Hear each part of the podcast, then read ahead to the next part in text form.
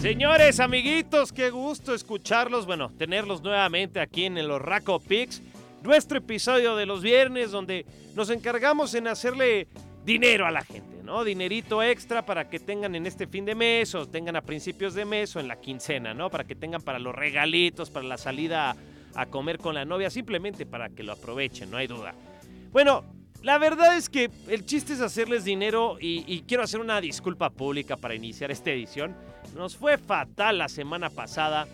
Acabamos teniendo malos resultados y todo por por ciertas circunstancias donde no, no, no se tomó a consideración. Me parece que hice mi predicción muy rápido de, las elecciones, pero no se preocupen porque vamos a reponerlo con todo este fin de semana. De hecho, este programa los tengo con inclusive más pronósticos y les tengo con más puntos el por qué tienen que apostar a ciertos partidos. Así que es el momento de hacer la lana. Eh, la semana pasada solo 3 de 8 tuvimos en fútbol americano y 1 de 4. No sé si se recuerdan para el clásico español, dije que el Barcelona no haya forma que le ganara al Real Madrid en el clásico. Sí, tenían razón. Este no, no le ganó al, Real Madrid el clásico. Entonces, pero no le atinamos porque como me fui en contra de mi eh, a favor de mis reglas, pues puse el empate para no verme muy localista. Pero ya vieron, por eso aplicamos la, la regla de jamás eh, apostarle a sus equipos. Jamás le apuesten a sus equipos porque uno no lo ve claro, es bien difícil. Yo les podía haber dicho que ganara el Real Madrid, pero dije no, porque si no va a ir en contra de lo que estoy pensando. Entonces automáticamente el corazón y la mente empiezan a entrar justamente en conflicto. También recordarles la otra regla, nunca apuesten en caliente, siempre analicen bien sus resultados, nunca lo hagan bolos, siempre hagan los sobrios y obviamente nunca apuesten dinero que no tienen. Esas son las reglas de oro que tengo para ustedes justamente para las apuestas. Al final de cuentas no le, no le, no le pegamos a varios de los picks. en, la, en la edición pasada les dije que, que Tennessee le iba a ganar a, a Pittsburgh de manera cerrada o que mínimo compraron los puntos porque eh, por menos de dos no iban a perder, pues acabaron perdiendo por tres, así que le fallamos. Atlanta también me falló, este, al final de cuentas eh, no se acabó llevando justamente la victoria. Detroit acaba de hilar su tercera victoria de forma consecutiva, así que bien por el equipo de Matt Patricia. Y el otro partido, el que sí le pegamos fue el over-under, la cantidad de puntos entre Carolina y Nueva Orleans. Eh, le fallamos a Seattle, le recomendé también que le fueran por el over, que era el más alto, el de 56.5, pues sí se cumplió, tuvo más de 60 puntos el partido, en una locura. Al final de cuentas, Seattle pues acabó perdiendo el partido, ni siquiera en un straight pick em lo hubiéramos ganado allí. Los Patriotas fueron vapuleados, eso sí no era, era para sorprenderse justamente. Belichick se ve muy abatido con este equipo de los Patriotas, así que va a ser muy difícil ya a partir de ahora predecir qué pueda hacer el equipo de Nueva Inglaterra, sí o no. Le pegamos al de Kansas City que le acabó pegando la tunda, como le dije a los Broncos, porque eso ya es normal, ya lo conocemos. Y bueno, los Raiders me decepcionaron en contra de Tampa Bay, pero eso es la semana pasada, así que le vamos a dar vuelta a la hoja. Yo voy a hacer soniditos, si no, Carvita, ahí meter el sonido, mira. Ahí estás. Pasamos de hoja y nos vamos justamente a la próxima semana de la NFL. Yo creo que para este programa debería tener invitado especial, alguien que me pueda ayudar justamente a definir eh, el sí y el no, pero que sean expertos acerca del tema, ¿no? Pero bueno, Vamos a empezar. Hoy vamos a tener más partidos para recuperarnos. Nos vamos con esta semana que se viene en la, viene en la NFL. Duelazo divisional. Los acereros de Pittsburgh son el último equipo que queda invicto. Se enfrenta al conjunto de los Cuervos de Baltimore, que para mi gusto también tiene uno de los mejores equipos. Este, tiene a Lamar Jackson, mi caracolero número uno. Mi compadre es una, es una bestia a la hora de correr con la pelota y por ende, pues se preocupan tanto por defenderlo mientras busca la optativa de poder correr que normalmente siempre encuentra uno de sus receptores disponibles. Aunque no tengan uno de los mejores este, mejores ofensivas eh, de pase hasta el momento en la temporada. Sí se, han, se, han, visto bien en defensiva, se han visto bien en varios aspectos. Pues bueno, los Steelers tendrán que viajar justamente a Baltimore para enfrentarse a los Cuervos. Juegan su invicto. Y de hecho, tan complicado es Baltimore que es el favorito, no solo por la localía, menos cuatro. Pero les voy a decir una cosa, y aquí sí, tienen que empezar a confiar en el entrenador en jefe de los Steelers, Mike Tomlin. Tienen que confiar en los tres receptores que tiene el equipo de, Pittsburgh. Tanto Chase Claypool, el novato, que está, está teniendo una temporada de locos. Juju Smith-Schuster, que a mucha gente no le gusta y yo tampoco creo que sea un legítimo receptor número uno. Pero también entre todos pues se generan muchas vías de pase. En la ala cerrada tienen a Eric Ebron, tienen también a Washington como tercer receptor. A mí me parece que tiene una ofensiva muy variada. Pero ojo, eh, a pesar de que perdieron a Devin Bush como su apoyador, uno de los jugadores más importantes en la defensa. El resto de los jugadores son unos monstruos en especial para poder mínimo complicarle la situación a los mariscales de campo. Así que para este partido yo les voy a decir una cosa. Pittsburgh tiene chance. No sé si vaya a ganar, pero cuatro puntos de handicap me parece mucho. Así que en este caso, o Pittsburgh gana o pierde por menos de cuatro puntos y nos llevamos la apuesta. Así que hagamos dinero y vámonos con los más cuatro de Pittsburgh. De una vez. No perdamos el tiempo. Aprovechemos.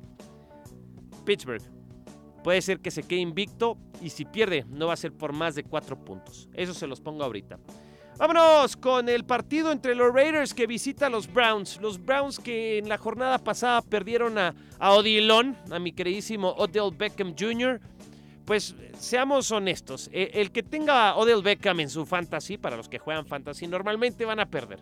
Odell Beckham es es un fantasma a la hora de este tipo de juegos, pero pues sí es el receptor número uno de este equipo de los Cafés de Cleveland. La, estadística muestra que Baker Mayfield, el mariscal de campo de los Cafés, juega mejor cuando no está Odell porque no está presionado a pasarle la pelota constantemente. Y bajo el entrenador Kevin Stefanski, bajo mi, mi tocayazo, pues el equipo de Cleveland se ha dedicado muchísimo más a correr la pelota. No tienen a Nick Chubb, pero sí ha corrido la pelota, como por ejemplo con Kareem Hunt, que sabemos que tiene toda la capacidad. Y en el último partido, Baker Mayfield lanzó bastante bien y tuvo cinco pases de anotación. Son locales, son favoritos y se enfrentan a unos Raiders que me decepcionaron. Los Raiders ya no sabemos qué hacer. La verdad es que ya no sabemos eh, en qué pensar, porque una vez juegan bien contra Nueva Orleans, después te tiran un petardazo y un mugrero, como lo hicieron justamente la semana pasada. ¿Contra quién fue que les dije que iba a haber partido y que al final los acaban vapuleando. Bueno, independientemente, los Raiders, una de cal y una de arena. Entonces, como no sabemos bien cómo le va a ir a la ofensiva del equipo de los Cafés, porque también Baker Mayfield es una moneda al aire, al igual que los Raiders, y como son locales los Browns y el handicap es tan bajo que es menos 2.5 puntos, vámonos con el over-under.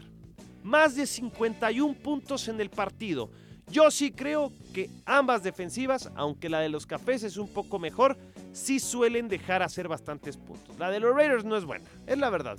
Tienen ahí un par de jugadores interesantes, pero no creo que vayan a ser menos de 51 puntos. Así que nos vamos a ir con el over entre estos dos, un mugrero de partido, pero yo creo que hay más de 51 puntos en el encuentro.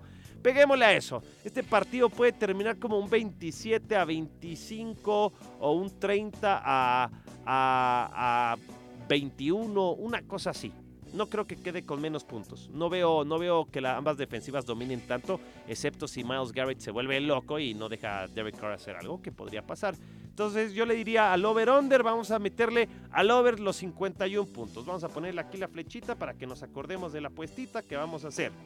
De allí nos vamos con los vikingos contra los Packers. Esto va a ser en Lambeau. Así que se enfrentan justamente en la casa de los empacadores de Green Bay, en la Bahía. Favoritos por 6 puntos. Los Packers tienen que ganar por 6 puntos o más. Los vikingos ultra mega necesitados, pero así grueso, grueso de puntos y de victorias.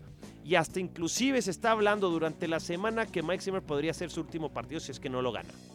Yo creo que, que, eso no va a suceder. El entrenador de los vikingos no creo que se vaya a ir.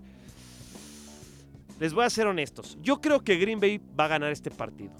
Pero, pero, y lo hizo muy bien en casa de los vikingos, ¿eh? Pero es que es duelo divisional, es, muy difícil, es muy difícil. Eh, ¿Saben qué? Vamos a confiar en el ingeniero del touchdown, Aaron Rodgers. Este partido lo van a ganar por 7 puntos u 8 puntos, no más, por un touchdown de diferencia, no creo que más. Creo que la defensiva de los vikingos, y se lo sigo diciendo, está muy golpeada.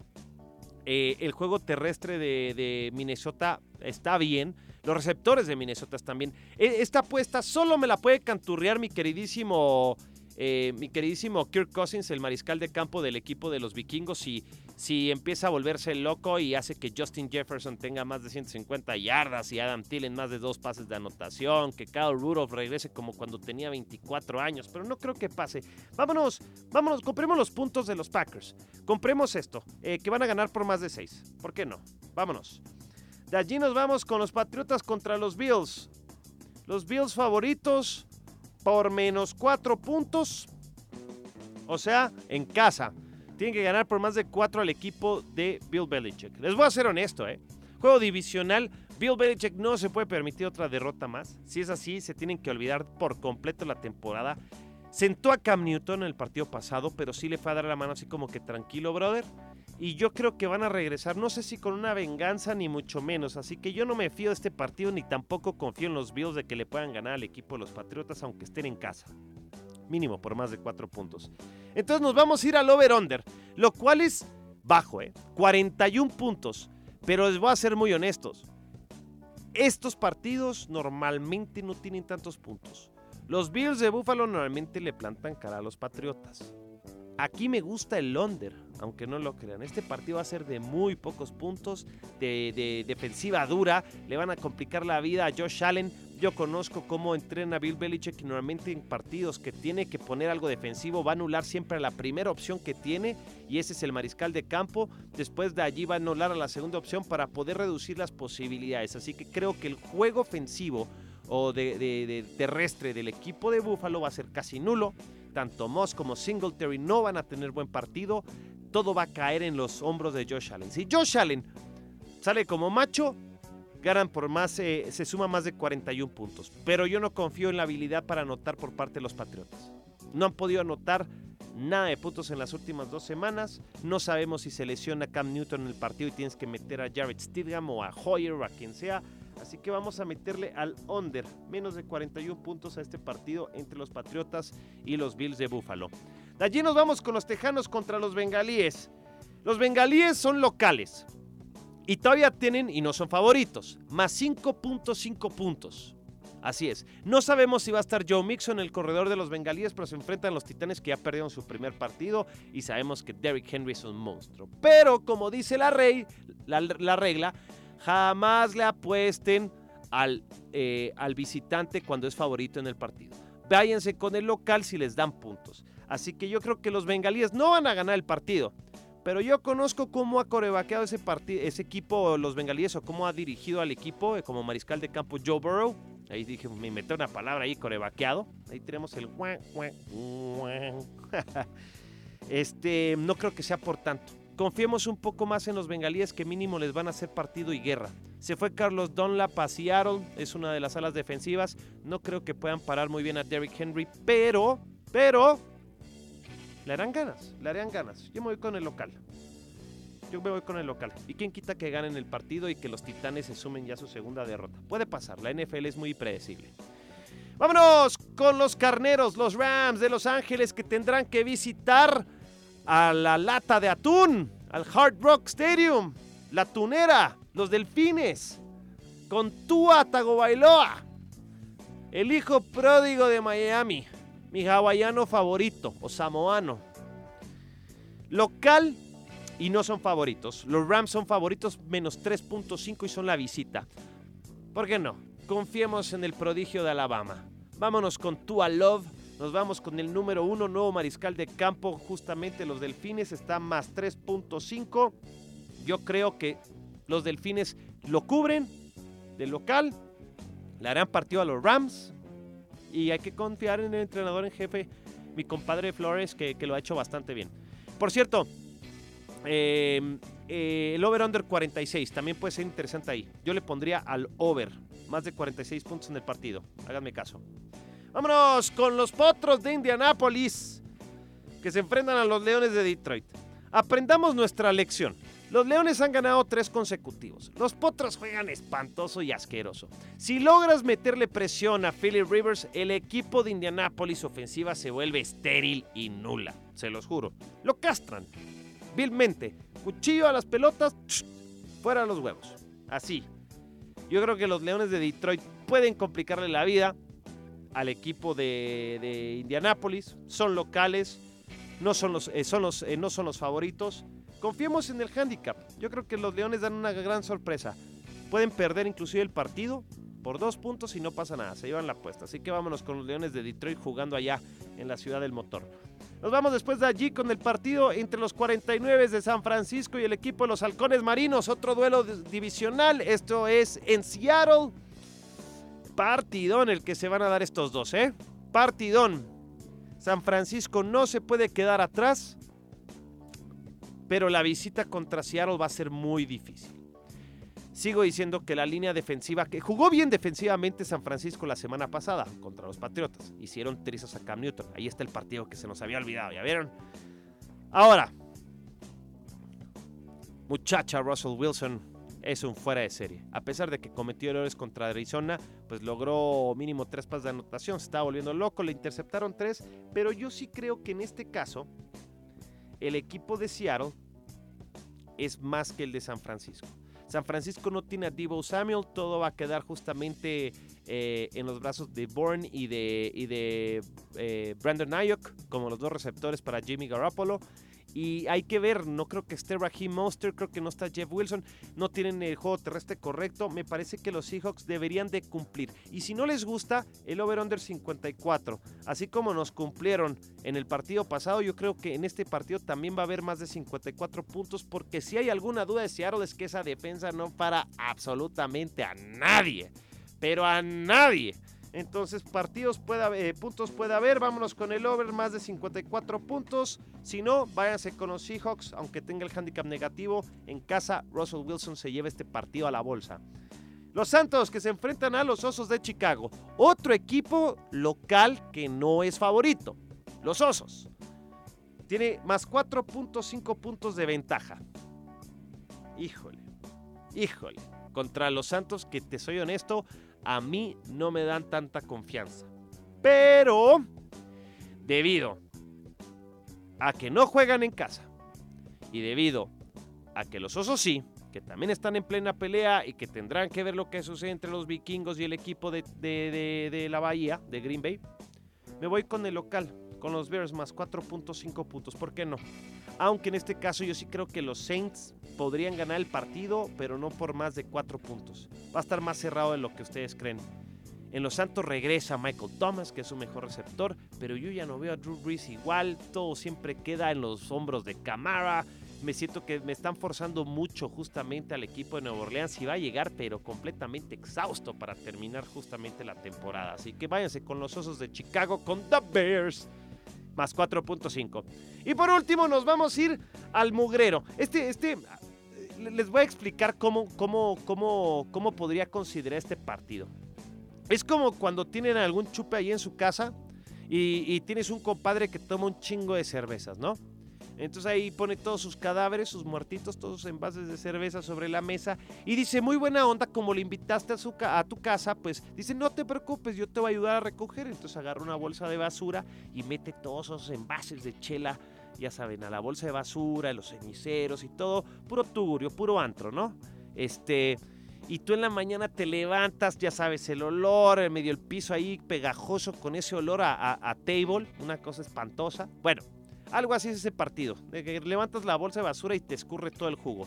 El juguito ese de la basura son los Cowboys. No tienen a Dak Prescott, no tienen a Andy Dalton, no tienen absolutamente a, nadie. Tienen a un compadre eh, de Nucci, que es el mariscal de campo. Ezekiel Elliott se ve gordo, lento, terrible. La línea ofensiva tiene a puro suplente. Los tres receptores no se ponen de acuerdo, tanto CD Lamb como Michael Gallup y Amari Cooper, no hacen nada. La defensiva de los Cowboys va en récord de recibir la cantidad de puntos. Son un desastre, son un desastre.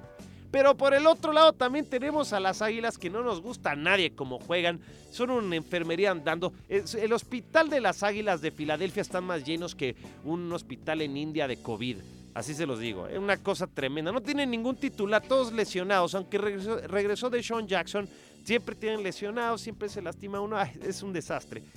9.5 puntos. Para que la situación esté tan grave con los Cowboys. 9.5 puntos le están dando a que Filadelfia va a ganar este partido. ¿Y saben qué? Cómprenlos.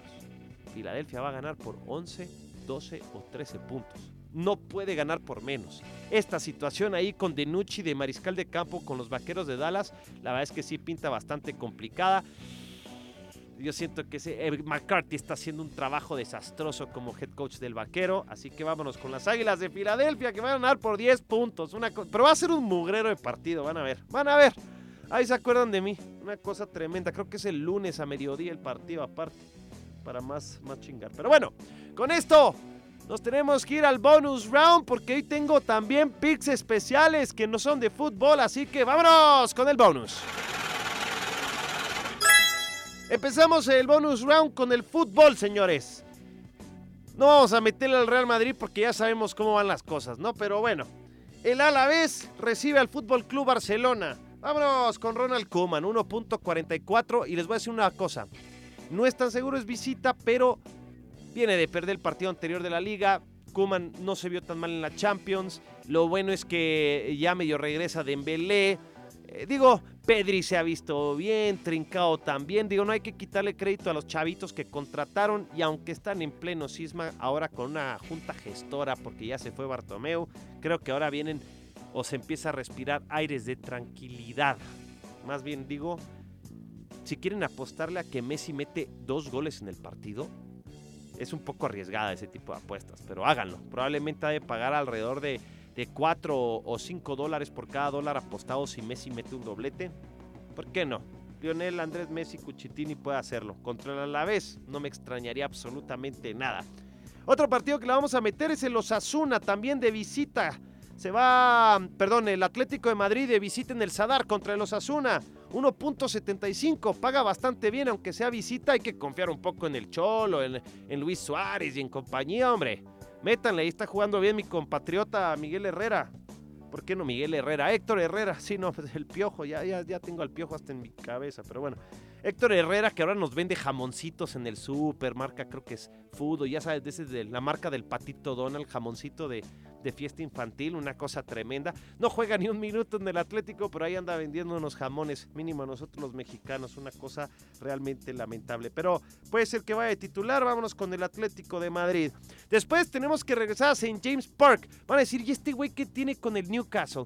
Pues es que le tocan buenos partidos constantemente, así es la Premier, porque esta vez se enfrenta al Everton. El Everton de Carleto Ancelotti que ya está empatando en la parte alta de la tabla, que no le fue bien en la jornada pasada, y creo que no va a tener a James Rodríguez. Pero confiemos en que Richarlison, Dominic eh, Calvert-Lewin puedan hacer los goles. Yo creo mucho en Carleto, mi ceja maravillosa. Eh, eh, no tener a James, it, it will be difficult, but but I think the team will win. Eso es lo que diría la, eh, Carleto, la ceja, y yo también le creo. Está pagando muy bien el Everton de visita, ganar. Hay que creer en los Toffees. 1.95. Vámonos con la visita. Estamos yendo con tres visitas hasta el momento en el fútbol, ¿eh? Y bueno, no nos vamos a ir con visita en este partido, porque se viene un, uno de los clásicos de Inglaterra. Mis Red Devils, el Manchester United, se enfrenta al Arsenal. Esto va a ser en Old Trafford, si no me equivoco. Ya debutó Edinson Cavani, está Rashford, está Mason Greenwood. Nunca confiemos en los Gunners. Aunque van mejor en la tabla, Arteta no está haciendo un mal trabajo. Es más, pongámosle empate, porque también mi equipo de los Red Devils, aunque es mi equipo, son bien mulas. Entonces, aunque sean locales, se van a acabar llevando un empate. 3.6. Eso sí, ¿eh? le meten 100 dólares, se llevan 360. Le meten 10 dólares, se llevan 36 dólares. Nada mal, ¿eh? Nada mal. Así que aprovechen. Y mi última parte del bonus round. Ding, ding, ding. Nos vamos con el Ultimate Fighting Championship. Lo teníamos que hacer la UFC. No lo había hecho anteriormente y la verdad es que yo la canturré porque no nos aventamos el último Fire Island con la pelea de Khabib Nurmagomedov y qué bueno que no porque mi pick era que Gage iba a ganar y acabó Nurmagomedov durmiendo al americano en el segundo round.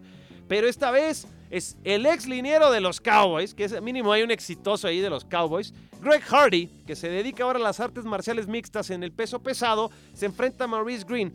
Hardy es el, es el, es el, es el, eh, el favorito. Paga 1.30. Eh, Maurice Green paga 3.5. Les voy a decir una cosa sobre Greg Hardy. No tiene mucha técnica, pero tiene mucho poder para hacer peso pesado. La última pelea que lo vi, mínimo aguantó los tres rounds y se lo acabó llevando por, por decisión eh, eh, el encuentro, pero sí se, se lastimó bastante fuerte la rodilla. Mi compadre tiene un power tremendo y casi el 70% de las, de, las, de las peleas en las que ha estado ha terminado por knockout antes de que termine el segundo round. Entonces, en este caso me parece una buena apuesta de que dura menos de 1.5 rounds, o sea, que nos aguante hasta la mitad del segundo la pelea antes de que haya un ganador. Yo le pondría menos porque Hardy normalmente termina las peleas así de rápido y si no, pues hay que también creer en Maurice Green, que lo podría hacer. Entonces cualquiera de los dos puede ganar, pero que nuestra pelea no dure después de la mitad del segundo round. Me gusta esa apuesta, paga 1.83. Si le quisiéramos apostar a Greg Hardy sería de 1.30 si gana, Maurice Green 3.5. Entonces mejor nos vamos con la apuesta de menos 1.5 rounds. Y por último nos vamos con la despedida de uno de los mejores peleadores de artes marciales mixtas de todos los tiempos, Anderson the Spider Silva, que se va a enfrentar a Uriah Hall. Es favorito Hall, Silva es un veterano, pero yo les voy a ser muy honestos. Hay que confiar siempre en la buena araña. Si no sale haciendo sus marufias locas y estúpidas, me parece que podría ganar la pelea. En esta paga 2 a 1 si la pelea se va a decisión. Y yo creo que eso va a pasar.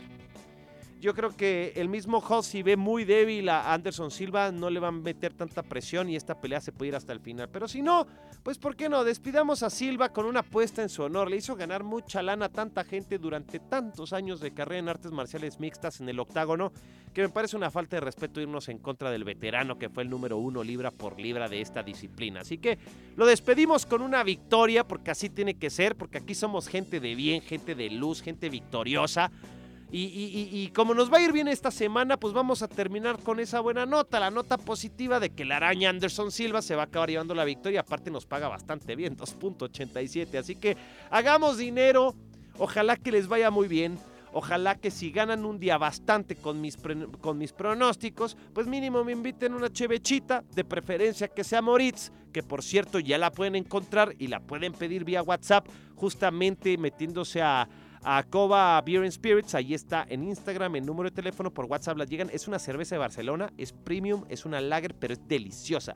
Pruébenla, señores. Y si no, ya saben, cómprense su instrumento musical para que tengan ahí sus chevechitas y se me pongan bohemios con Overdrive Music, comiéndose unas pupusas de las cheritas y pasándosela genial. Así que, señores, nosotros nos despedimos de este programa de Pix. Esperemos que nos vaya bien. Así que nos persinamos y vámonos. ¡Let's play! Ahí está, señores. Buenas noches, buenas tardes o buenos días.